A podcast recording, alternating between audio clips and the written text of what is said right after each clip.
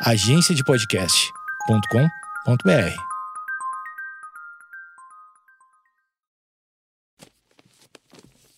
papierpodcast.com.br. Oi, seja bem-vindo novamente, bem-vindo, bem-vinda. O que você quiser, o que você quiser. Você tá sendo bem recebido ou recebida aqui nesse podcast. Sempre eu tô mais cortês, eu tô mais. é, é, é, como é que eu vou te dizer assim? Eu aprendi bons modos nos, nos 100 episódios da primeira temporada, então na segunda temporada eu tô mais organizado em tudo, inclusive nos bons modos. Então seja bem-vindo, bem-vinda, bem recebido, bem recebida. Não interessa, interessa que você está aqui ouvindo e se tu não assinou, bom, daí eu não quero perder os modos, né? Não quero perder os modos, assina lá. Assina lá em qualquer plataforma. Estamos no Spotify, Deezer, Castbox, iTunes. Ah, nham, nham, que mais? Que mais? Que mais? Pô, Apple Podcasts.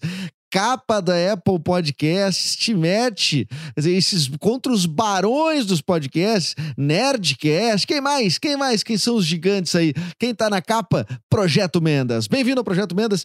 Eu sou Eduardo Mendonça, seu anfitrião. Hoje é quinta-feira. Quinta-feira é dia de ah, convidado. É dia de maldade, negão. É dia de se arrastar.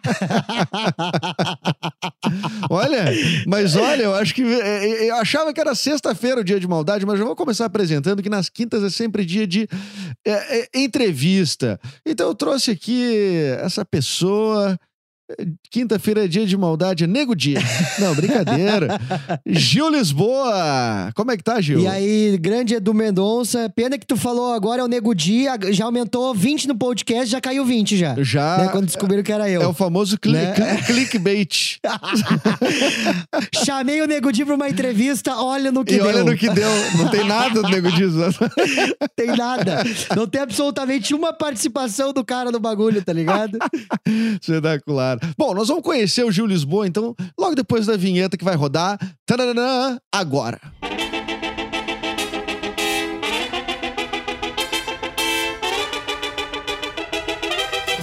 Bom, Gil Lisboa, pô, cara, fizemos esse, esse clickbait aí, tu achou que foi... Tu, tu te decepciona, tu clica, tu é vítima de clickbait, assim? Tá, tu, meu, tu- demais? Constantemente, assim. Com qualquer coisa, cara. Tipo assim, ó. É, principalmente notícia do Neymar, então. meu, notícia do Neymar eu caio toda hora. Neymar quebra o dedo. Aí eu vou olhar, tipo assim, ó, é só ele brincando de polegar com o brother Puta dele, tá ligado? Ô, meu, eu caio nessas assim, ó, muito fácil. Eu sou muito fã do Neymar, então Neymar. Neymar volta com o Marquezinho, eu já fico feliz. Aí eu vejo que é, é nada, não é nada. Não tem. Não tem nada falando da Bruna Marquezine. Nada, nada. Absolutamente. Eu né? leio toda a Sim, matéria. é, é o famoso clickbait. Mas, cara, eu imagino que tu busque também é- nesses. Pô, o Neymar é, uma- é um bom, é sempre um bom, ah, um bom personagem pra fazer piada, porque ele tá sempre muito em voga. E tu é um comediante, né, cara? Te apresenta, tu és um comediante. Conta pra nós. Pois é, rapaz. Tava é, servindo tainha ali em Florianópolis, né? Tá aí eu- brincando, cara? Não acredito. Camarãozinho, tá, extra, tá vendendo ainda, Edu? Oh, fiz ali camarãozinho pra 800 pessoas. Ali tranquilinho, cara. Putz, né? Tu lembra Cara, disso? Eu adoro, velho. Vou te dizer. Ó, tem muitas coisas que eu tenho saudade do Alcemar. A primeira era quando ele se encaixaçava e brincava de dinossauro no meio da van. Aí isso. Isso aí me bate uma saudade, cara. As pauleiras, tu lembra das pauleiras? Sim. Ô, meu. Sim, era, a gente era meio selvagem, digamos assim, né? Meio. Não, e, e tu era meio paizão, né? Eu lembro que tu virava e falava assim, gente, isso aí não vai terminar legal, hein? Que não ia terminar mesmo. né? Mas, e nunca terminava legal. Não, até pra contextualizar, né? O Gil é um comediante que trabalhou com, comigo ah, no Alcemar e a Mascada Perdida, que foi um espetáculo ah, que tinha como figura central esse personagem do Pedro Esmanioto, que faz podcast hoje em dia, fez muito tempo o Pretinho Básico da Rádio Atlântida, que é um sucesso no sul do país, e agora tem o podcast O Caixa Preta, junto com o Arthur Gubert. E o Alcemar era esse personagem que depois teve uma peça e a gente excursionou muito Rio Grande do Sul, Santa Catarina, Nossa e, pa- e- Paraná. e Paraná. E Hum. Paraná. Ah, mas ali tu tava numa função mais técnica, né, cara? Como é, que É. foi pra tu, pra tu realmente ah, é, é, vira, ser o artista mesmo da, da, da comédia? Que hoje tu, tu já tem um destaque ah, bem maior do que naquela época. O que- Nó- é, co- como é que é a tua trajetória? Porque tu é, tu é muito, tu é muito novo, né, meu? Tu já tá com Sim. 14, 15 anos já, não? É, fiz ontem, né? Consegui fazer É, festa de debut, mas daí online, né? Pelo Zoom. Online. Mas tu botou o vestido, dançou valsa? Bah, daí isso eu só, só vou poder te, te afirmar mesmo quando tu pagar os 15,90 que tem que pagar pra entrar. Mas tá tem de cashback? Tem jeito. cashback? É PayPal, é PayPal. Pagamento Ah, do ótimo. PayPal, libera o link.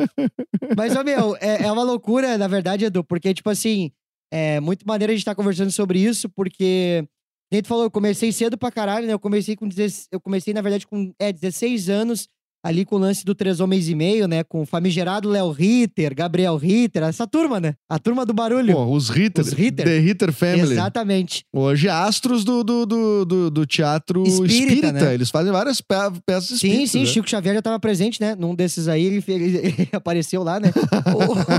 Eles estão famosos, no meio espírita eles estão famosos, cara. É, mas ah, muito maneiro. Aí, tipo, eu comecei com essa brincadeira, na verdade, eu sempre, fui- eu sempre fiz teatro, sempre participei de curta-metragem, essas paradas. E aí, ah, eu sempre tive essa coisa na minha vida da parte da, da arte mesmo, né?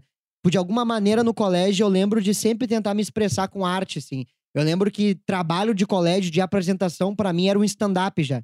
Então, eu já colocava numa, numa, numa narrativa em que eu poderia acrescentar coisas de humor, tá ligado? aham. Durante a apresentação.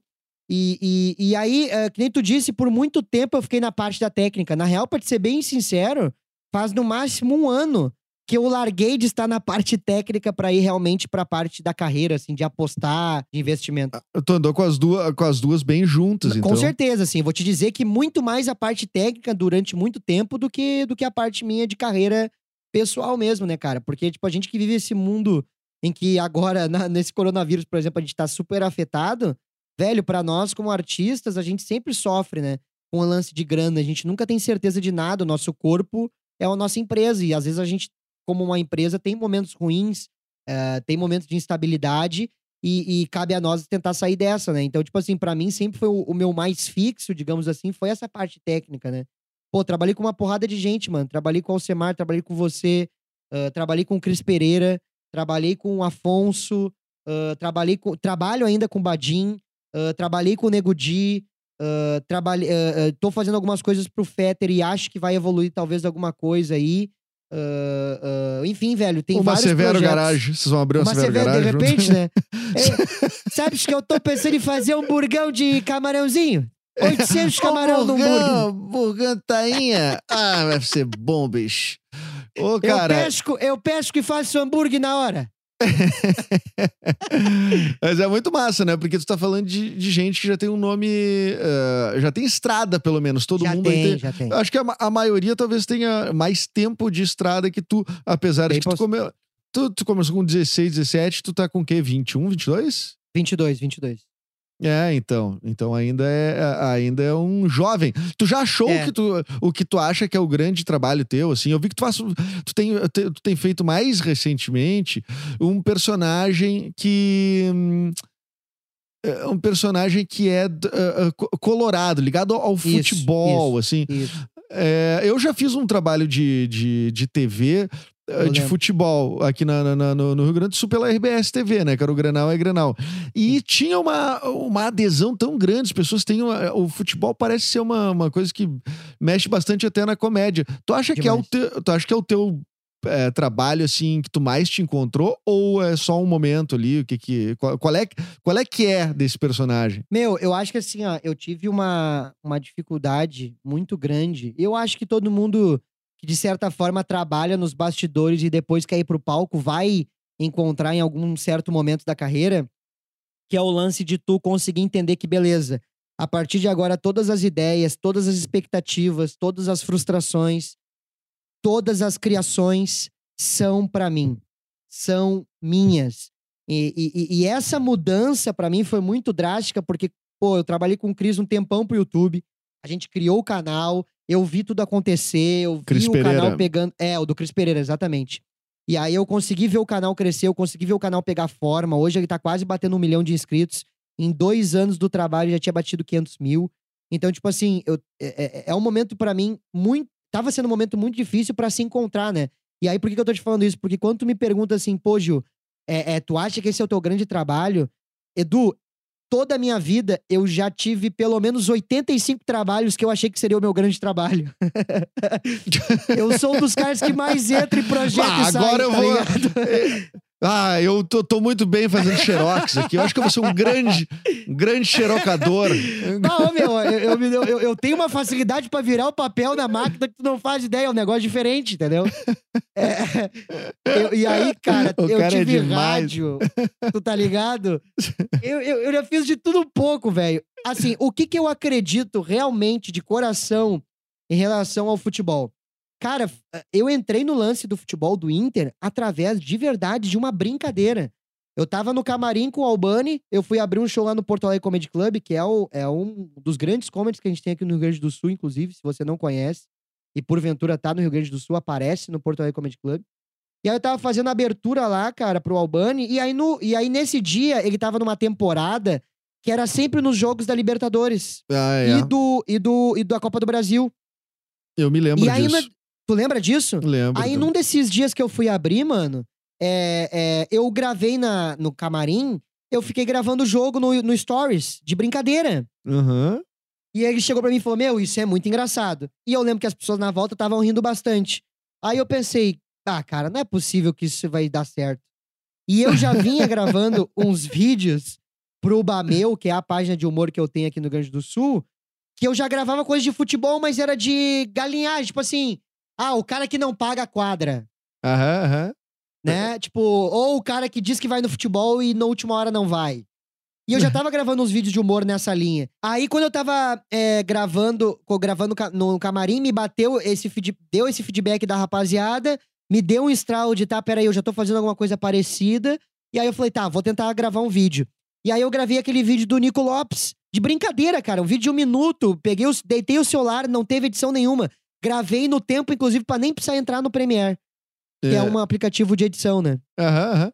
E quando eu tô. E, e esse vídeo, eu não me lembro se foi esse vídeo, mas que eu acho que. Eu até te mandei uma mensagem, porque é- é quando tu começa a not- a notar que alguma coisa funcionou é quando tu começa a receber em grupos de WhatsApp que não. Perfeito. É, que tipo, não, tu não sabe por que, que chegou naquele grupo, É, né? porque daí o cara se ele pilhou de baixar o vídeo pra mandar pra rapaziada.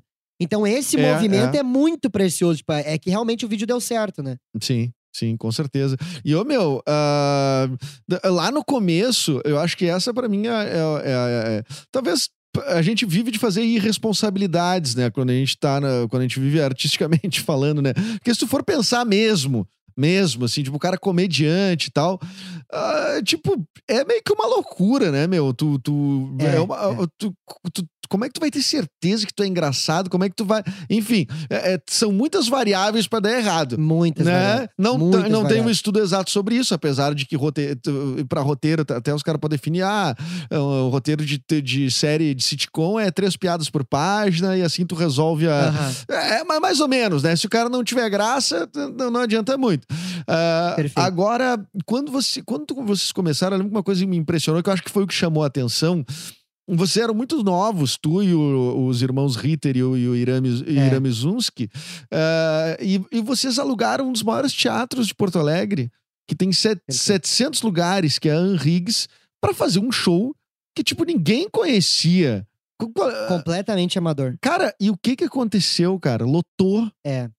Assim, ah, Edu, eu acho que. Nun- Nunca mais tu lotou na não, vida, né? nunca Que mais. Nem no boteco, que é 100 lugares.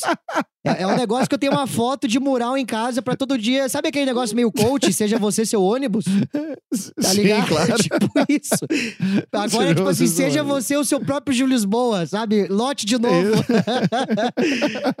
Mas, cara, eu sempre tive um bagulho muito claro pra mim, meu. Acho que até pela coisa da disciplina militar que eu tive desde criança por conta do meu pai, que é militar, né? Eu sempre. ti- Ah, mas o Pera, mas o Sidney te trata assim como.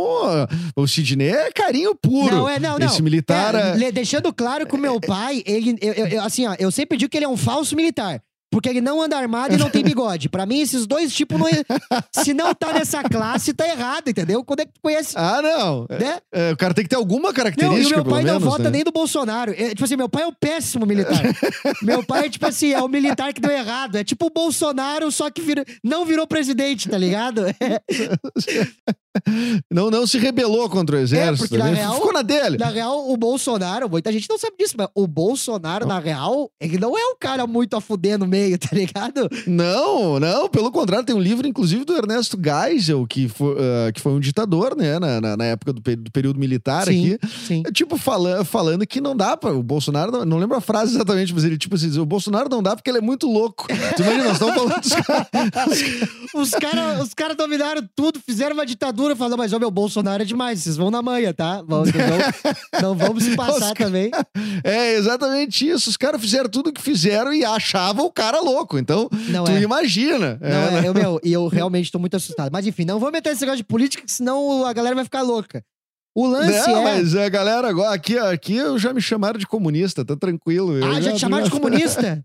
Ah, o tempo todo, mas agora até o Dória virou comunista pros É. caras, então não dá pra Não, entender mas, meu, na minha opinião agora, eu tenho até. eu Vou lançar. Lança braba. Eu tenho uma opinião minha, que eu acho que agora, toda vez que alguém for chamar alguém de, de comunista, tem que prender o, a língua nos dentes. tu é comunista! Comunista! Tem- tem- eu acho que tem que, fa- Tem que tem vir ser assim. junto. Bah, hoje, inclusive, É uma, uma. Isso é uma coisa que tem a ver com as duas coisas que a gente tá falando. Depois a gente vai voltar a falar daquele show histórico que vocês fizeram, e realmente eu acho Tá. que foi uma coisa histórica, não tô sendo cínico. Mas uma coisa assim, ó.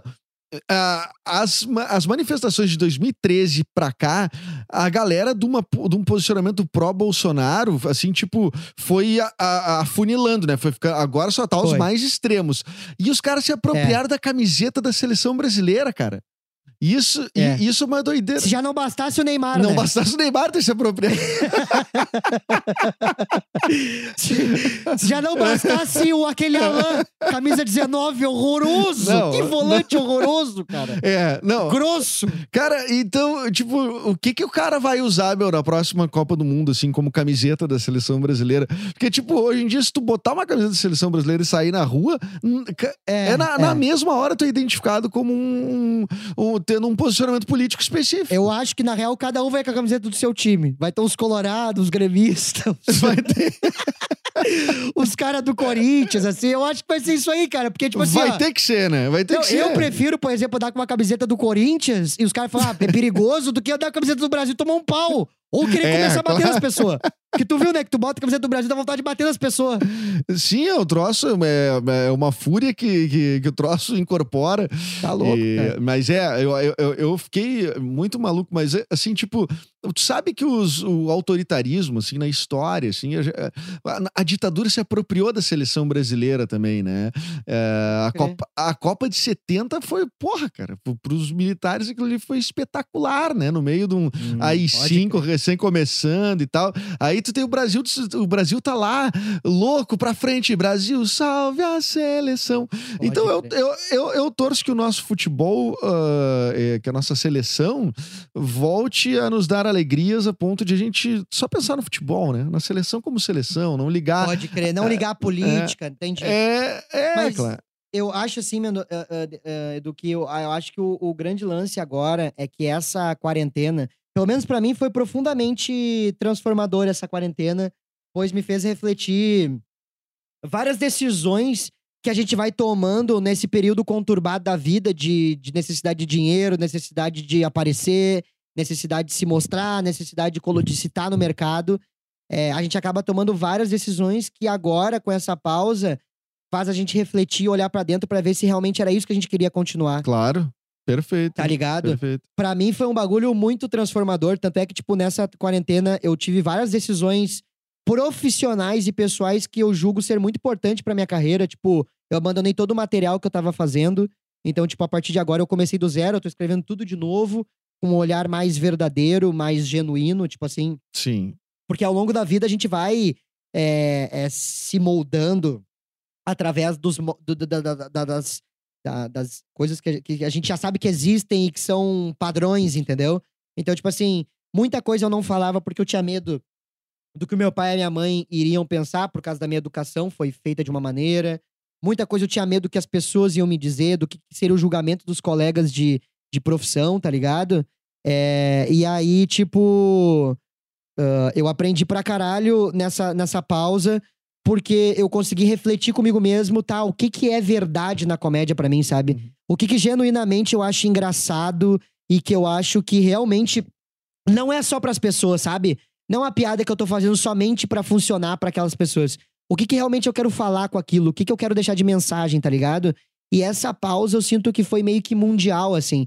Fez com que as pessoas inevitavelmente olhassem pra dentro e tá. O que que eu escolhi? O que que eu tô fazendo? Como é que eu tô agindo? Como é que eu tô me relacionando, tá ligado? Isso tudo fez eu ter uma puta reforma íntima, assim, de tipo pensar nas coisas que eu quero continuar daqui pra frente, até por questão de mercado mesmo. E aí me fez muito pensar. Por isso que eu achei essa tua, a tua pergunta de tipo, ah, tu acha que tu encontrou o teu negócio? Tipo, ah, ah, foi muito ah, maneiro e porque veio de encontro com tudo isso que eu tô pensando nesses últimos tempos, sabe? O que que é Pergunta ousada, né? Pergunta é ousada, uma pergunta né? Tu acha- ousada já de começo já. é uma pergunta que é pra deixar o cara mal já, lembrar da, da depressão assim. Sim, o cara já começa no, no meio de uma, de uma sessão de psicanálise. Já, O cara já... Exatamente. Eu ia até Ah, falar eu Freud, eu projeto só- Freud, eu- né? Eu, eu só vim fazer uma, uma- dar uma entrevista, achei que ia falar merda, o cara me faz uma pergunta sobre minha direcionando da minha vida. É, vamos falar de piada, Bolsonaro, mas que merda é essa, né? Mas aí foi uma Tá, que- loucura, e que- cara. o que, que é engraçado, cara? Tu mudou o que tu, o que tu achava engraçado, às vezes tu não acha mais. O que, o que, que tu acha engraçado? Quem? Ou que trabalho específico? O que, que tipo de, de comédia, assim, tu acha que, que as pessoas poderiam. ah, que valeria a pena quem tá ouvindo, assim, tipo, ir lá e, e ver, ouvir. Pode enfim. crer. Mano, assim, a principal coisa que eu, que eu percebi foi só que, tipo, muitas vezes eu fazia piada porque ah, ah, ah, eu sabia que aquilo ia ser engraçado. Era um, era um lugar ali que tu sentia alguma segurança, mas muito. Exato. Muito mais pelo, tipo, pela convenção geral, assim, né? Não era. Podia até. Isso, Tá, e. E pelo entendimento da cena, sabe? Tipo, como eu trabalhei muito tempo na técnica, eu via de fato o que, que funcionava, o que, que não funcionava, sabe? Eu acho que. o- aí vem de conta que eu tava falando da criação dos meus pais, sabe? Eu sempre fui muito. acho que o, o grande lance daquele evento que teve na Henriques é porque eu sempre fui muito observador e corajoso, tá ligado? Então, tipo assim, ao invés de eu estar trabalhando com um cara e só pegar aquilo que é meio material, tipo dinheiro, abertura de show, eu tentava ah, ah, c- aprender de fato com as coisas que aquele cara tava passando, sabe? Tipo, eu tive o privilégio de ver grandes comediantes, grandes humoristas, grandes atores. Eu tive o prazer de trabalhar junto e de perceber, de repente, o que, que aquela pessoa fazia que eu via que ela. Que eu julgava que poderia ser feito diferente e via as coisas que essa pessoa fazia muito bem e que eu gostaria de fazer igual. E é engraçado isso, né? Porque a comédia tem, tem um, um timing, assim, que quando, tipo, quando tu vai pegando a música dela, eu sempre comparo a comédia com, mu- Exato. com música, né? Eu acho muito, Perfeito. muito musical, assim. Eu acho que tem coisas meio que. não- a- A magia da, da- da- de fazer rir ali, é, de contagiar e tal. Cara, eu acho que ele é um momento, é uma partícula tão precisa e ela é tão. Eu, eu não Uhum. sei, não, não tem muito é, como medir isso aí, cara. Não tem. Cara, eu não, eu, não, eu não sei te dizer, mas tem gente que não tem timing e tem gente que tem timing. E isso é um Sim. diferencial uh, muito grande, assim, né? As pessoas podem dar o mesmo texto e não funcionar, ou funcionar. Pode crer. E daí tem caras que tu vai ouvindo e tu diz, caralho, essa, ele vai entrar, vai entrar, vai dar gol. Olha lá de novo, de novo, de novo, mais uma. Tu sabe que vai rolar, né, cara? Sim, sim. É, aí eu acho, cara, que é um misto de coisas. Eu vejo que a comédia, ah, ah, ah, ela é um bagulho muito sério. Tipo assim, a comédia é muito difícil de fazer. Por N motivos. Mas o principal é o timing. Perfeito. Tu falou de um jeito que, que, que me, me explica muito. O timing é muito importante. Porque tem pessoas, assim, assim como no futebol, cara. Tipo, o Messi nasceu com, com, com o QI do bagulho. O Messi, ele nasceu por essa parada. Ele nasceu com o time do futebol. O Cristiano Ronaldo, eu também acredito que ele nasceu com o bagulho do futebol. Mas eu acho que pra ele estar no nível que ele tá, ele precisa fazer o dobro do esforço que o Messi precisa fazer. Mas tu acha que se o, cara, se o cara treinar, treinar, o cara acha tempo de comédia? Tipo, qualquer um, na tua visão, qualquer um pode virar comediante? Então, o que, o, que, que, eu, o que, que eu acredito? Eu acho que comédia, ela pode ser estudada e ela pode ser aprendida. O grande lance é que esse dom, essa facilidade de fazer humor, que nem tu diz, de entender a musicalidade, porque, tipo assim, eu vejo músicos que escutam a música e já tira de. de, de, de- de- já tira. Tu é um cara que, assim, Tu tira a música de ouvido, tá ligado? Eu, por exemplo, gosto de tocar violão. Antes eu tocava mais porque eu praticava mais, mas nem sempre eu consegui tirar de ouvido. Então, o que que eu, o que que eu tiro de lição com isso? É que eu consigo. Me contratar Exatamente, vou te contratar. Perfeito. Mas o grande lance que eu entendo é que, tipo, tem como tu exercer essa função, mas talvez tu vai precisar do triplo do esforço pra conseguir chegar perto de um cara que já tem o dom. Tu entende o que eu quero É, dizer? claro. Ah, É, mas é, é, eu, eu sempre sou meio. Essa, o dom, pra mim, é sempre uma. É uma coisa meio tipo. Tu não se responsabilizar pela tua. pe- Pela tua pe- competência. teu- pela tua competência, que é tipo assim, ah, eu não tenho dom. Ou tipo assim, eu não posso fazer nada por isso. Então, já que eu não tenho dom. Ou não, eu tenho o dom e eu não preciso fazer mais nada porque eu tenho o dom. Quer Perfeito. dizer, mano, não é, não é, não é mágica, né, É, meu? é. Quantos caras que podiam ter sido grandes jogadores de futebol, grandes não sei o quê. Então, tá, não treinaram. Isso e aí, aí. E aí, o, e aí, e aí o, o Nico Lopes treinou. Perfeito. E aí o, E aí o André Balada E, treinou. aí, e até aí, tipo, Bruno Fux tá na zaga, entendeu? Tipo, eu não acho ele um, o melhor isso aí. zagueiro do Brasil pra estar no Internacional. Mas o cara treinou direitinho e fez o dele, tá ligado? É, e outra coisa, e o, ca- e o cara que podia ter sido jogador de futebol e, e não treinou, ele não tem direito de reclamar do Bruno Fux, porque é Perfeito. culpa dele que não tem ele lá em campo. Exatamente. Então, e- eu acho que assim, o, o, que, que, eu, o que, que eu vejo, tá? É, é, eu até falei isso no podcast do Michael lá, que tu também deu entrevista lá, né? ah, ah, do, o mundo do é de quem faz. Exatamente. Bem legal o podcast sobre empreendedorismo. O mundo é de quem faz. É muito maneiro. E aí, o que, que eu falei pra eles lá sobre isso? Eu falei, gente, na minha opinião, um- uma grande uma coisa que eu aprendi na comédia é: muitas vezes o melhor comediante não é aquele que tá mais em evidência e não é aquele que faz mais show. Aí, tipo, eles ficaram, tipo assim, tá, mas por quê? Na minha opinião, é uma coisa muito específica que é em relação a esforço. Nem tu disse. Tem muito cara hoje que eu vejo jogando bola que eu falo, caralho. Se esse cara treinasse todos os dias, se esse cara tivesse abdicado de coisas que os jogadores abdicaram pra estar lá, esse cara com certeza seria um grande jogador. Sabe que eu me sinto. uh, Eu me sinto ah, meio culpado. É um dos pesos que eu tenho na vida de ter parado com o stand-up e depois a cena começou a aquecer e a galera tudo, tipo, começou a voar e passar na frente. Porque, porque eu, eu, eu acho que eu, que eu tinha o, eh, esse traquejo, entendeu? Pra fazer. Não, eu não acho que tu tinha, eu acho que tu tem, mano. Tipo, a vez que eu te vi no Rinda Full, porque assim, eu infelizmente não tive muitas oportunidades de te ver fazer stand-up. Mas a vez que eu vi que eu tive a possibilidade, que foi no Rinda Full, que foi até, acho que até aquele incentivado pelo governo, que, lembra que teve até o, o, o- a mina da, das Mamamos Libras? na teta, tu quer dizer isso? Ah, tá. Exa não, é, é, é comunista, porra, O comunista. Festival Comunista Rindo a Fua. Eu lembro, lembro, claro. Foi... Que não tem em nada, não agrega nada as pessoas, o, su, né? o pessoal com defi- que, que tem, infelizmente, muita dificuldade em, pra ver cultura. É, agora tem a possibilidade, mas tudo porque tá mamando na teta do governo, obviamente, né? É, Tipo assim, não é, tem é. nenhum. Sempre Não tem nenhum benefício pra É, população. não, esse conceito aí, é, é- esse conceito não dá nem pra debater, né, essa ideia aí. Não, é só. E, tipo assim, e é pior é que debochando vai ter gente que vai achar. Ai, nada a ver isso aí. Tipo assim, o cara.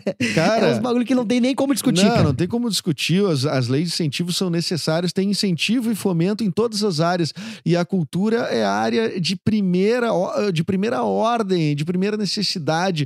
É, o- E é, na quarentena. é claro, na quarentena. Na, tá- na quarentena tá se justificando isso. Porque se as pessoas não tivessem os artistas, estavam tudo biruta, igual na gripe espanhola, na, quando rolou na Idade Média. É, não, foi em em 1900, foi em 1918. É, não, não foi Idade Média, foi. É, é não, foi. Não, mas muita gente agora, tinha uma idade média naquela época lá. Eu acho que é, é isso que tu quis dizer. é Isso que tu Eu quis já, dizer. eu- é, é isso que eu quis dizer. Eu quis dizer que, tipo assim, tinha muita gente na idade média entre 30 e 60 anos, entendeu? É isso não, que eu quis até dizer sobre 60 idade eles não média. chegavam. Em 1918 ninguém chegava até, até 60. Mas que merda, tio, eu não consigo acertar uma!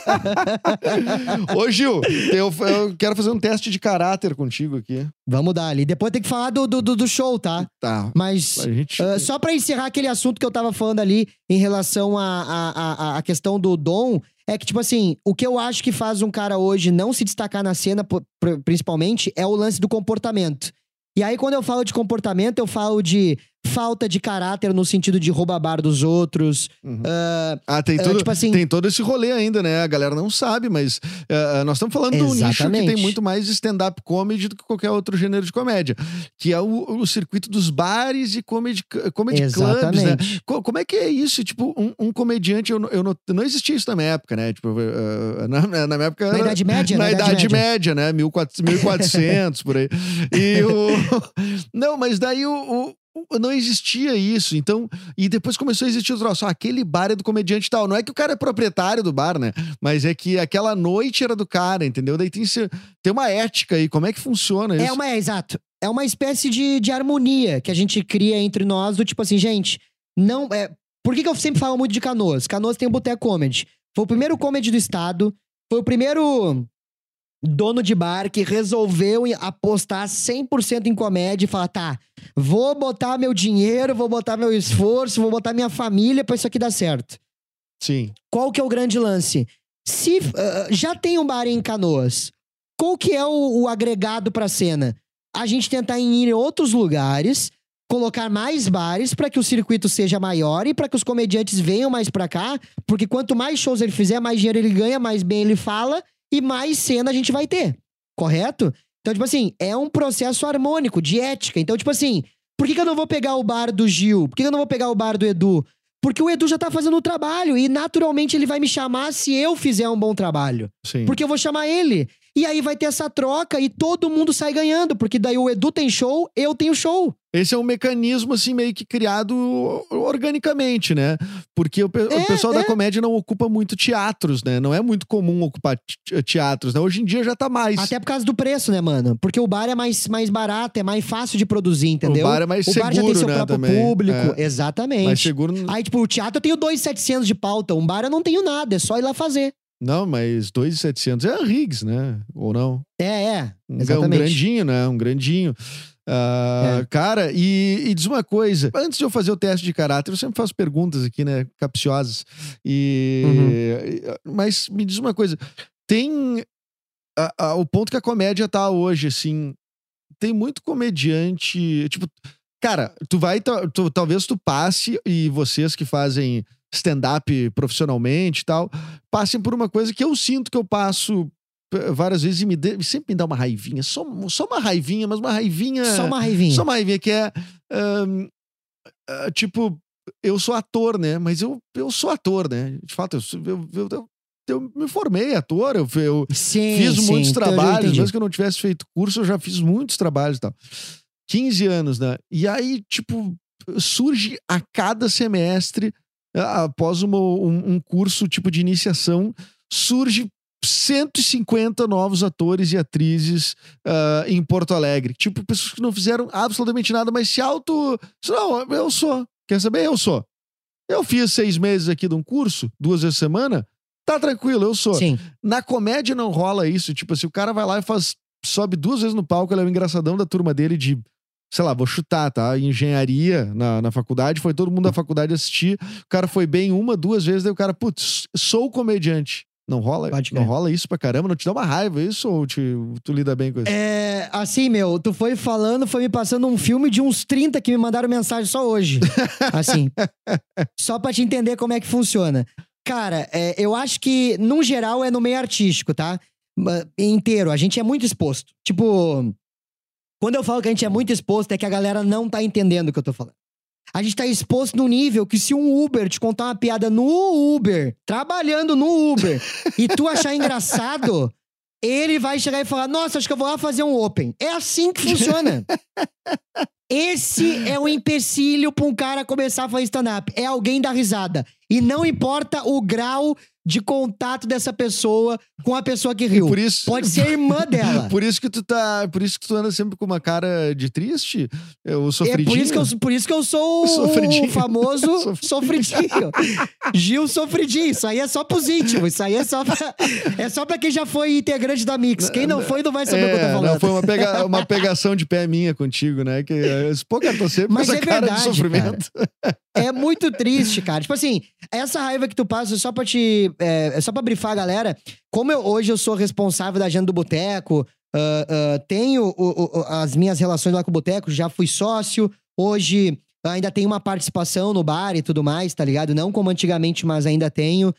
Eu recebo muita mensagem, no fim das contas, de gente que tá começando, de gente que tá. Te cobrando, uma galera É. te cobra, tipo, ah, meu, tu não dá espaço pra mim, qual é que é? Não, assim, é, cara, eu acho melhor, Edu, a gente nem entrar nesse papo de cobrança, porque assim, o, o- é um papo muito bad, é um papo muito, tipo, não vai agregar no nosso papo. E, tipo assim, o que que eu vejo, num geral, pra tentar te responder isso com a mesma resposta, tá? O grande lance é que a galera não entende que o que a gente faz é trabalho e é muito valioso. A gente cobra caro porque quem faz o que a gente faz tem que ser caro porque é muito profissional. Tipo assim, eu já te manifestei isso em vários lugares e já te falei isso várias vezes. Eu te acho um puta ator de comédia, eu te acho um puta roteirista, eu te acho um puta comediante stand-up que infelizmente ainda não voltou, mas realmente espero que volte, porque, tipo assim, todas as vezes que alguém me falou de ti no palco foram, foram ah, ah, é, conversas muito a fuder, assim, tipo, todo mundo falou bem de ti, nunca vi uma negativa. Ah, obrigado, Inclusive, meu. sempre tem aquele papo do Fábio Porchat.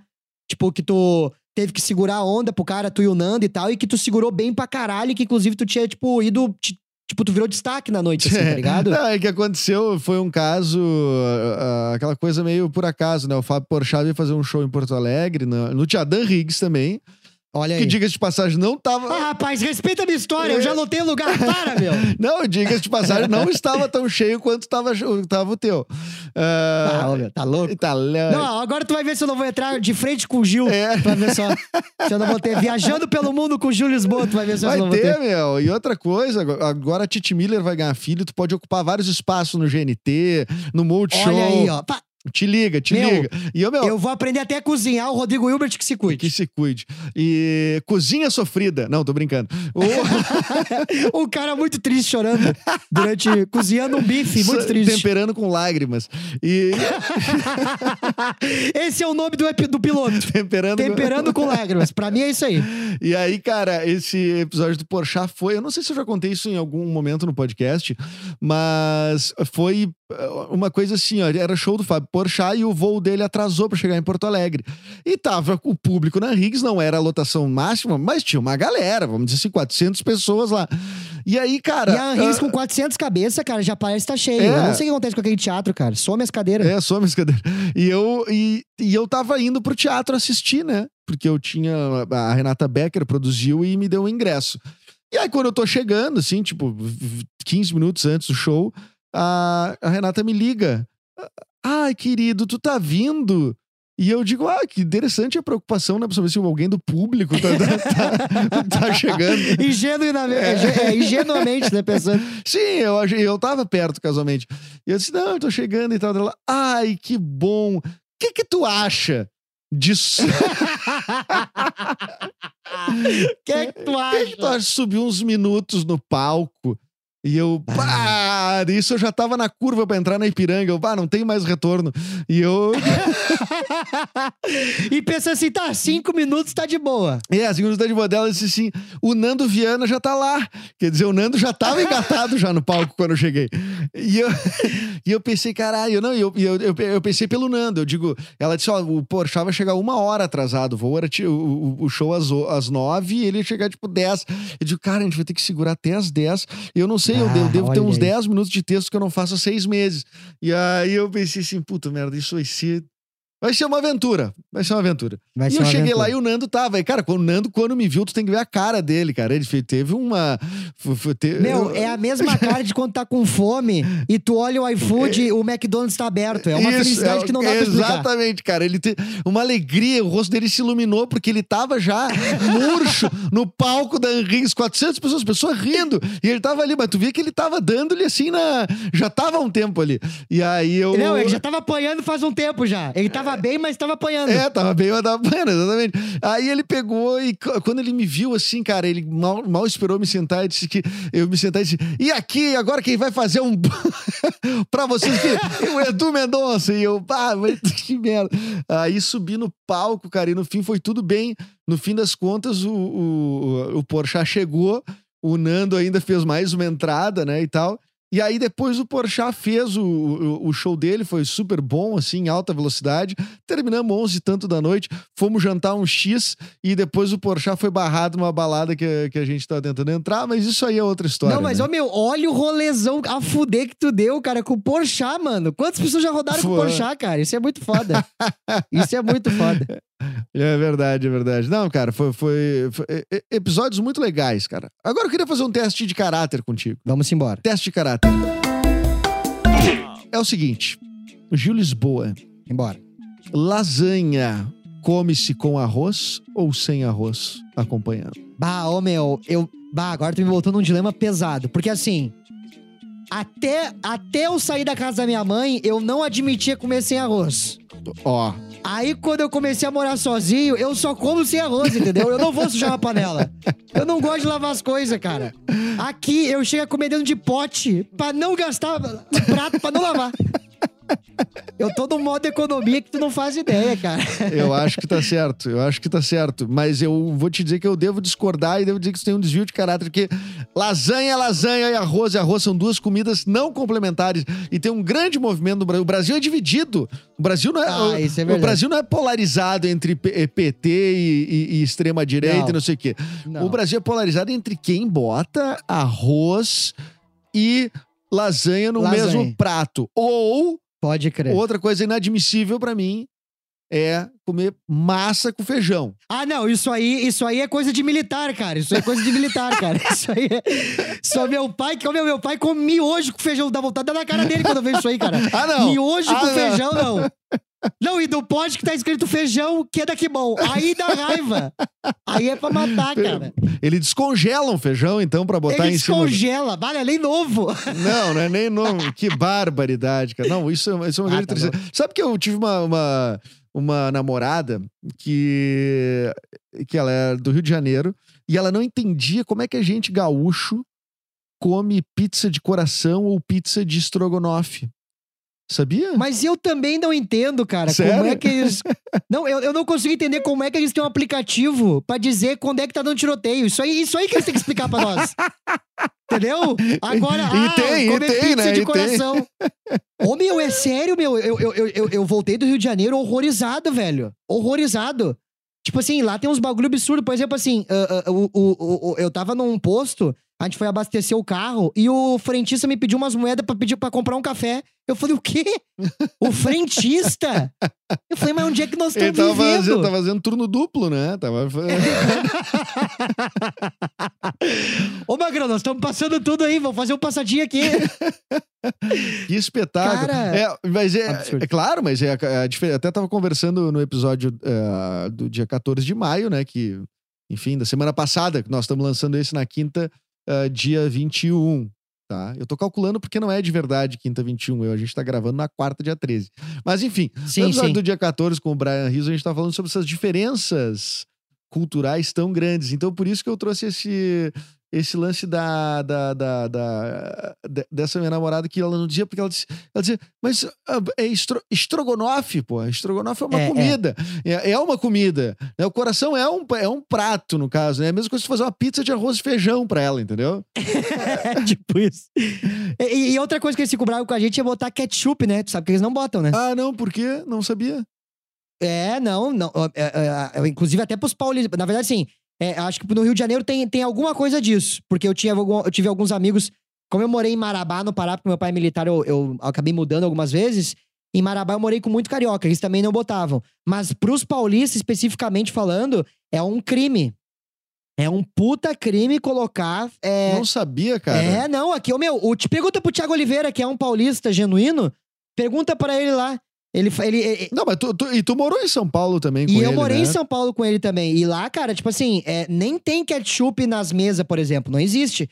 Não pode ser. Juro, em pizzaria não, só em lancheria.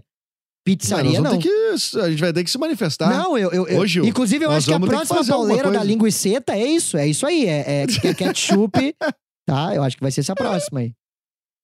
Cara, o que, que é a pauleira da linguiceta? Isso aí foi um caso de briga de dois comediantes, não foi? É, cara, mas, ah, velho, eu, eu, eu, eu acho que Que tu não quer falar de novo? Segunda pergunta Segunda tu não quer pergunta que o desvia. Assim, ó, a minha opinião sobre isso, cara, te- tu- é o seguinte. é, é, Eu acho que Glória Pires, não posso opinar. não, não, não quero opinar. É, a- a- eu acho que tudo tem que ser piada, sempre. A gente não pode esquecer que piada é piada. Sempre vai ter um alvo. Ah, mas o alvo dessa vez é uma criança de cadeira de roda. Sim, como às vezes é a mãe, como às vezes é o pai que é drogado, como às vezes é, é a loira, como às vezes. Sempre vai ter um alvo. Algumas vezes o, mas peraí, mas. o comediante, mas, é, obviamente. tem, pesos, tem pesos diferentes. Com né? Certeza. todas Tem as- contextos históricos diferentes e tudo mais, mas eu digo que assim, piada sempre vai ter um alvo, né? Eu tenho uma, eu tenho uma categoria, assim, um, um eh, estereótipo, assim, que Sim. eu não tenho pena. De que eu faria piada se eu fosse um comediante de stand-up, eu faria tranquilamente, que é, é- é tio velho machão. Pra mim, para mim isso aí não tem nem discussão. tá? Pra mim isso aí, Esse, esse não tem que ter pena, parece- esse não tem que ter pena. não, parece que tá falando de um tio meu, não sei se tu, tu conhece, né? porque parece que todo mundo tem esse tio valentão, né, que briga com todo mundo, Sim, quer sair mão cara, com todo é- mundo. é, né? portanto que eu e o Alexandre Níquel, a gente queria fazer o Recanto do Guerreiro, né? O Recanto do Guerreiro é o, é, é Ah, o tiozão eu é que adorei. tem. O tiozão é que Eu tem, né? A plaquinha Recanto do Guerreiro lá da churrasqueira. O cara se acha um guerreiro porque ele uma vez por semana faz um churrasco. Isso é maravilhoso, isso é maravilhoso. O cara passou Não, a é tipo semana assim- inteira sem fazer nada. Aí ele no, no E aquele domingo... tio que fala assim, ó. Ai, meu, mas que palhaçada é essa que eu não posso chamar meu amigo de negão? É. Meu bruxo, o cara é meu bruxo, me criei com ele, chamei ele de Sim, negão a vida inteira, ele, não se, posso chamar ele de ele sente um direito retirado dele, né? Ele se sente.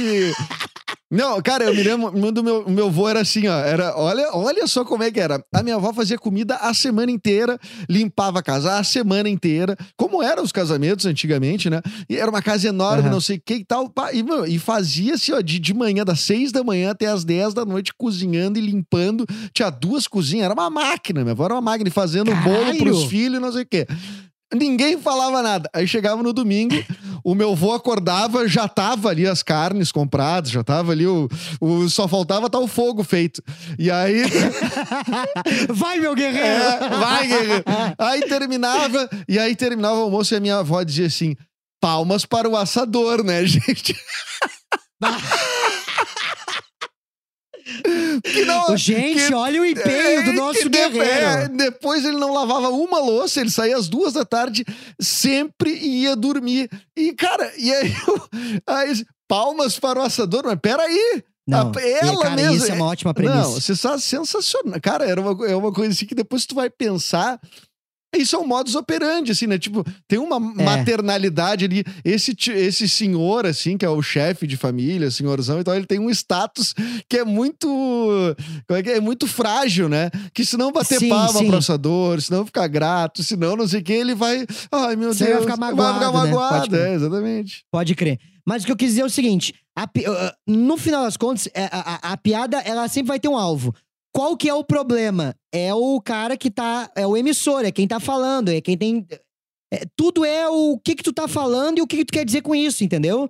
Porque, tipo, ah, ah, ah, existem vários tipos de piada, existem é, várias maneiras de tu falar uma coisa.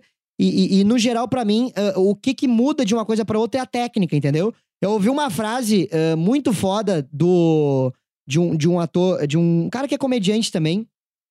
É, o nome dele é Davi. Ele, ele, eu vou até pegar o Instagram dele aqui porque eu acho que as pessoas deveriam seguir ele porque é um cara muito foda. Ele até ele, foi, ele trabalhou na, na escolinha do professor Raimundo. Na escolinha do professor Raimundo. Trabalhou. É, Ele era o Rolando Lero. É aquele que faz. É, é, como é que é? é... Mas que que é? Tu não, tá, ele é a escolinha do professor Raimundo, não é a escolinha do Gugu, né? Aquela que tinha. Não, não, não. Nem é a, a, do escolinha do Magal, né? é o Davi Pinheiro, Somebody Love. Ah, o Somebody Love. Mas eu vou te dizer que o Somebody Love eh, eh, era. O, o Evandro Mesquita fazendo o Somebody Love é melhor que ele, meu. O Evandro Mesquita é muito engraçado, cara. Não, mas mas é- era, é- era muito engraçado também. Davi Pinheiro, exatamente. É, e ele falou uma frase muito foda que eu peguei ontem, eh, que eu tava vendo uma entrevista dele, ele falou assim: é, só com a, é, só com a consistência que se ganha técnica e só a técnica que liberta, tá ligado? Então, tipo assim, ah, resumindo, tudo que eu passei, na real, foi isso. Tipo, eu tô, eu tô cada vez mais atrás da técnica pra que eu consiga libertar minha opinião de um jeito correto, tá ligado? E até pra que eu consiga sair de paradigmas de criação, entendeu? Porque, tipo assim, querendo ou não, todo. ah, é, o- os homens, no geral, foram, foram criados num ambiente machista, correto? Tipo assim, a maioria de nós foi criado num, num ambiente machista. Sim. E É. exercemos o machismo, né, invariavelmente, mesmo, mesmo tentando, tentando limá-lo da vida, a gente ainda tem coisas muito cristalizadas. né? Perfeito. E aí, tipo, o que, que eu tô tentando fazer? Eu tô tentando ir de, ir de, encontro, ir de encontro a tudo que eu acredito. Tipo assim, quais são as minhas verdades absolutas? Ah, é isso, isso e isso. E aí eu tô questionando. Tá ligado? Porque é nessa, nesse questionamento que vai vir as Certo. piadas. Certo, eu acho que tem uma. tem- eu acho que complementando isso que tu diz, ah, tem uma entrevista, eu acho que no Comedians in Car Getting Coffee, do, do Jerry Seinfeld, tem um episódio com o Bill Burr. E o Bill Burr é um dos caras que eu mais gosto e menos gosto ao mesmo tempo, tá? Porque eu acho que às vezes ele cruza uma linha muito. muito também, desagra- desagradável pra mim. O Paper Tiger, que é o último show dele, eu achei muito ruim. Ah, Ah, eu também. eu- eu- ali ele me perdeu um pouquinho, vou te dizer bem a verdade. é, é, mas, ele, mas ele disse uma coisa na entrevista, eu acho que foi ele que disse que, sim, cara, as, é, as pessoas vão se sentir seguras numa sala onde tem um comediante falando sobre temas ah, ah, mais polêmicos, se esse comediante, se for notório que esse cara tem propriedade, ou essa comediante tem propriedade sobre o que está falando. As pessoas se sentem seguras se o, a- o emissor da mensagem está claramente seguro e embasado daquilo ali. Perfeito. Então eu fiquei pensando, eu digo, cara, é, é verdade, porque tem vezes que tu toca num tema e todo mundo uou, Perfeito. dá um, uma- um silêncio, assim, tu vê que aquilo ali é uma. As pessoas entrou- entraram num modo de, de. Ai, vai vir um constrangimento, vai vir um constrangimento. Então, se tu não der segurança, não tiver consistência e técnica, tu vai, tu vai te fuder, né? Perfeito. Na verdade. E na verdade, eu acho que isso resume tudo que a gente tá conversando até agora. Porque tu me perguntou, porra, co- como é que tu fica quando alguém que não faz comédia ou que não é profissional começa a dizer se vender como tal e sai vendendo show? Pra mim é a mesma coisa. Ah, às vezes o dono de bar, ele prefere pagar um valor mais barato, porque se aprendeu no Brasil que o melhor sempre vai ser tentar tirar vantagem de alguma maneira e a gente tentar ganhar em cima. Essa é uma mentalidade, infelizmente, que é no Brasil. Tipo, como eu morei e já visitei muitos lugares, graças a Deus eu viajei bastante pra fazer show e eu acabei vendo essa realidade em vários lugares do Brasil. E como também já tem vários comediantes que também são assim, é, eu sempre comento na- em alguns lugares que eu converso sobre isso, que eu acho que, na minha opinião, tem um, um grupo de donos de bar que falam que todos os comediantes são a mesma coisa, assim como a gente, sabe? Tipo, um mundo paralelo em que eles conversam entre eles e, e chegam nessas conclusões. Porque no final das contas é cada um tentando ganhar um pouco mais, assim, sabe? Ah, e quando eu vejo esses caras ah, ah, pegando o bar e, e- e fazendo de qualquer jeito, vem de encontro com isso que a gente tá falando agora. Esse cara não tem propriedade pra falar sobre qualquer assunto que seja na comédia. E é por isso que ele vai ter um limite, que vai ser só os amigos dele, porque talvez entre os amigos dele conhecidos ele tenha moral pra falar. Só que aí quando ele pegar uma plateia que está ali realmente pra pagar pra ver um show de comédia e ver o show desse cara que não tá preparado, não tá embasado, não tem técnica, não vai funcionar. Cara, e é engraçado isso, né? É, é muita gente que vai pro palco. é, tu vê, né? A ideia do stand-up comedy é tu, é tu ter coisa pra dizer, né? A pessoa, É. vi- às vezes a pessoa a vida inteira não teve nada pra dizer. E ela resolveu que ela quer ir pro palco, e então ela tem que começar a, a simular coisas pra dizer, né? Mas Eu- aí é a motivação. Eu, eu acho até, em, em minha defesa, até é o seguinte: eu não consigo voltar a fazer comédia stand-up porque eu não, te, eu, eu não sei, eu não tenho algo ah, a dizer que me motive o suficiente pra ir pro palco. Eu acho que eu já, Pode digo, crer. eu já digo isso em podcast, tá? Eu acho que eu já, tipo, eu tô ah, extravasando por aqui, eu tô extravasando fazendo rádio. Então essa coisa não tá mais dentro de mim. Volta e meia, isso acaba virando alguma. ordenando as ideias, uma piada, alguma coisa engraçada. Às vezes são coisas mais sérias. E tem certas coisas que talvez a idade também vai dando, que o cara já não acha mais graça. Eu acho o Bolsonaro trágico, por exemplo, tá? Sim, sim. Mas tudo bem. Eu entendo que tem um ponto que dá pra fazer piada dele, mas por enquanto eu ainda não acho graça, tipo de eh, do comportamento dele ser uma Tá, piada, tá. sabe? Uhum, É, uhum. é, é, então, por que, que eu vou fazer uma piada sobre isso? Na hora que eu achar graça, eu acho que eu devo fazer a piada. Tu não acha que acontece muito isso, de as pessoas não terem o que dizer e ficar aí até repetindo o discurso dos outros, na verdade? Cara, na real, pra mim, ah, Edu, é, é- é, tu mostra o lance ah, com, com tudo essa fala que tu, me, que tu fez agora, mostra o teu profissionalismo. Porque, tipo, tu já entendeu. Porque, por que, que eu falei de motivação enquanto tu falava aí? Porque a motivação da pessoa é diferente da tua. A tua motivação é a arte, tu gosta de fazer arte, assim como eu também amo fazer. Eu, eu amo postar um vídeo, não é pelo número, é pela sensação de que eu entreguei o meu melhor como arte, tu entendeu, mano? É, é, e essa motivação é a que, infelizmente, é a que menos tem. Hoje, graças a Deus, o stand-up ele teve um boom no mercado muito por conta do Quatro Amigos. A gente cresceu muito como cena de comédia. Só que isso traz muito também os bicheiros, a galera que só quer o dinheiro, que só quer a emoção, só quer o ah, lindo, maravilhoso. Só que é o e eu glamour. vejo um monte de cara igual aos outros, meu. Eu acho impressionante isso. Mas tipo, é porque, é porque não tá nem aí réplica, pra sua é arte. muito- Tu entendeu? Ele não tá nem aí pra sua arte, ele não quer saber, ele não quer de originalidade. Ele quer só fazer e reproduzir algo que ele já viu no mercado. Tu entendeu? Tipo, uma coisa é um comediante estar no processo de crescimento e naturalmente esbarrar, porque existe referência no, no livro do, pop- do próprio Austin Kleon, que ele fala sobre de Roube como um artista, naturalmente no papel de artista, quando tu tá buscando a tua verdade cômica, ou seja, a tua voz cômica, aquilo que tu quer falar pras pessoas, que é exatamente isso que tu tá dizendo, de que agora tu não te sente à vontade e não sente nenhum assunto que a tua voz cômica queira falar, até tu encontrar isso, que eu acredito. Porra, tu tem quanto tempo de carreira? Não é de agora que tu tá falando sobre isso. A gente tá conversando com um cara que faz no mínimo comédia há mais de 10 anos. É, é, já faz Tu tempo. é. entendeu? Então, tipo assim, a tua noção de voz cômica é muito mais avançada do que a minha, por exemplo. Eu tenho recém 7 anos, eu vou fazer. Sete anos de idade? Tu entendeu? De idade, exato, Sim. né? Tipo assim. Tu mentiu, então, Então, antes, quando tu disse que ah, tava com 14. É valorizar, né, cara? Eu, eu- eu achei que com 14 eles- que as pessoas iam acreditar mais em mim. Tá ligado? Eu tô com isso na minha cabeça. Mas eu concordo, eu concordo Mas tu entendeu contigo. que eu quero concordo, chegar? eu concordo. é. Tipo assim, o comediante ele vai se esbarrar, vai acabar encontrando outras coisas, mas ele vai achar sua forma cômica. Esses caras que só querem um glamour, eles mal sabem, Edu, que a gente tá fudido. A gente tá aqui conversando, mas na real eu tô com o cu na mão. É, claro, estamos todos, né? Eu não tenho dinheiro pra pagar Nós as estamos contas na agora. pandemia. Estamos na pandemia. Sim, por isso que tu tá cobrando R$14,90 a tua festa de debutante pra pessoa assistir. É isso aí. Com certeza, qualquer. Mas eu, eu, olha, se quiser que eu me vista de Deadpool, 10,90, qualquer coisa. Sabe, Eu tô pensando cara, no tu sabe número. que o desespero é tão grande que eu, eu tava falando com um amigo meu que ele trabalha numa empresa de, de festas infantis, tá? Que tem os personagens e tudo mais. E tu, Eu trabalhei um e tempo. tu sabe que, tipo, pra, essa, pra esse mercado, tipo, é muito foda, porque não tá tendo festa Tá né? louco. Então eles estão tentando inovar, sabe como, cara? Fazendo ah, live com os personagens, cara, cobrando por isso. Olha mas- aí. Que, tipo assim, cara, é o, é, é, é o desespero do total, né, cara? Como é, tipo, isso não. As pessoas não sabem o que, que é isso. As pessoas que estão querendo começar a comédia não sabem o que. Porque assim, nós somos os, os primeiros a, a- terminar e os últimos a voltar. A gente não tem esperança nenhuma de quando é que vai voltar essa parada. E cabe a nós, através da nossa criatividade, da nossa parte artística, de tentar se reinventar de uma nova maneira pra tentar sobreviver.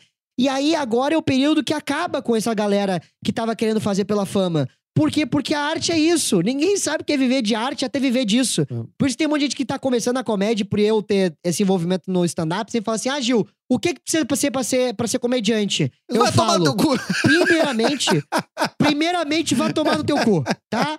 E depois vai comer feijão com massa. Aí eu acho que essas duas coisas têm que ser as primeiras. Não, mas então.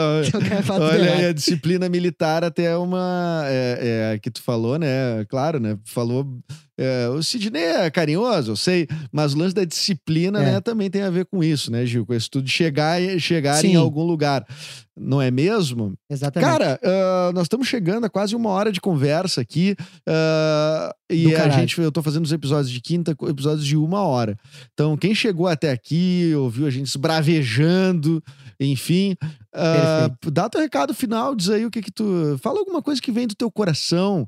Uma coisa que vem do teu coração. É uma, uma, Lá de uma dentro. mensagem feliz, uma mensagem alegre, de positividade. Dá os seus dados de conta bancária, se tu quiser. Dá o, Tá. o que tu quiser. E o teu, e, o teu, e óbvio, né? Teu Instagram, teu, tuas redes sociais, teu, teu, teu trabalho. Perfeito. Cara, eu só queria encerrar falando que aquele show da Higgs, é, eu comecei com essa mentalidade do tipo, vou fazer a qualquer custo, do jeito que eu achar melhor. E com o tempo eu fui quebrando a cara, me fudendo, errando a mão no conteúdo, errando a mão em como me relacionar com as pessoas. errando a mão de como administrar minha carreira, errando a mão de como produzir conteúdo. Quebrei a cara pra caralho. Mas o que eu posso dizer é que eu aprendi de verdade na marra que ser artista é uma parada que é uma união de várias coisas. E eu aprendi que, tipo, principalmente pra ser artista, tu tem que ser verdadeiro consigo mesmo. Então, se de alguma forma tu acha que tu tá escondendo algo ou que tu acha que tu não tá querendo botar algo pra fora porque tu tem medo de olhar pra esse medo, digamos assim, tu tem medo de olhar pra essa insegurança, pra essa vulnerabilidade, primeira coisa de tudo é entenda que você não vai conseguir exercer a tua arte 100% se tu não te entender como ser humano, tá ligado? Porque muito que tu faz artisticamente é uma representação daquilo que tu tá sentindo. E se tu não sabe aquilo que tu tá sentindo, tu não vai representar porra nenhuma, tá ligado? Então, tipo assim, quando eu saí dessa parte de quero ser famoso e quero fazer algo pra ganhar dinheiro e fui algo mais genuíno, eu comecei a conquistar mais coisas na vida, tá ligado? Então, tipo, a mensagem de coração que eu quero passar é se entenda como ser humano que tu vai te entender como arte, tá ligado? Na minha, na minha opinião é isso. Uau. Tu, te importa de eh, a gente botar uma trilha motivacional no meio dessa fala? Eu não me importo, até porque eu acho ótimo e vai ser muito engraçado essas palavras com uma música mais, mais, mais tipo assim, coach, assim, sabe? Tan, tan, tararan, tan, tararan, tan. É, então, viu? viu? Essa, é, é, a gente já tá falando depois de ter acontecido. Isso é sensacional, né? Mas como a edição vai. Enfim, é isso não interessa, né, Gil? É. O que interessa é que tu disse palavras sábias, nunca viu uma pessoa de sete anos de idade Né? dizer coisas tão sábias. Cara, eu vou te Tá. dizer assim, ó, é seis, sete eu vou fazer amanhã, mas eu já tô, né? Eu já tô Sempre mentindo a idade. É, exatamente. Sofridinho, sofridinho, tá tudo ruim. De... arroba, o, arroba o Gil Lisboa. Arroba o Gil Lisboa no Instagram, eu tô postando conteúdo todos os dias, tá? Então, tipo assim, se você entrar no meu Instagram, todos os dias tem conteúdo, ou foto, ou vídeos de humor. É, eu tô hoje representando a torcida do Internacional, então, tipo, tô fazendo vídeos de Colorado, mas também tô fazendo vídeo de futebol, num geral. Eu tenho um quadro que, pô, tá dando super certo, que é o saque. Os últimos dois vídeos deram 600 compartilhamentos. E eu tô feliz pra caramba, porque no Instagram isso não é normal, não é natural ter esse, esse número elevado de compartilhamentos. Principalmente, pô, tô batendo 12 mil views vi- e eu tenho 24 mil seguidores no Instagram. Então, tipo assim, é uma média super boa, bem mais de 30%. Tô mu- muito contente. Então, se você quiser conhecer esse conteúdo, é o saque do torcedor. Vai no arroba. Lá também tem o. o- o- eu, eu soltei um curso de comédia falando sobre mais coisas de comportamento, co- técnicas de escrita, pra que nessa quarentena tu conseguisse me ajudar e também, de repente, seguir numa coisa que tu goste, mas trabalhando de verdade. Sou o Gil Lisboa. É nóis. Muito obrigado, Edu, pela entrevista. Beleza, imagina, que isso. Volte sempre, siga o Gil e siga esse podcast também, o Projeto Mendes. Lembrando que a gente está gravando à distância, durante a pandemia. Eu e o Gil não nos encontramos e não trocamos salivas. Exatamente. Até o próximo episódio, né, Gil? Até o próximo. É nóis. Até o próximo, rapaziada. Grande abraço. Tchau, tchau. Ha ha!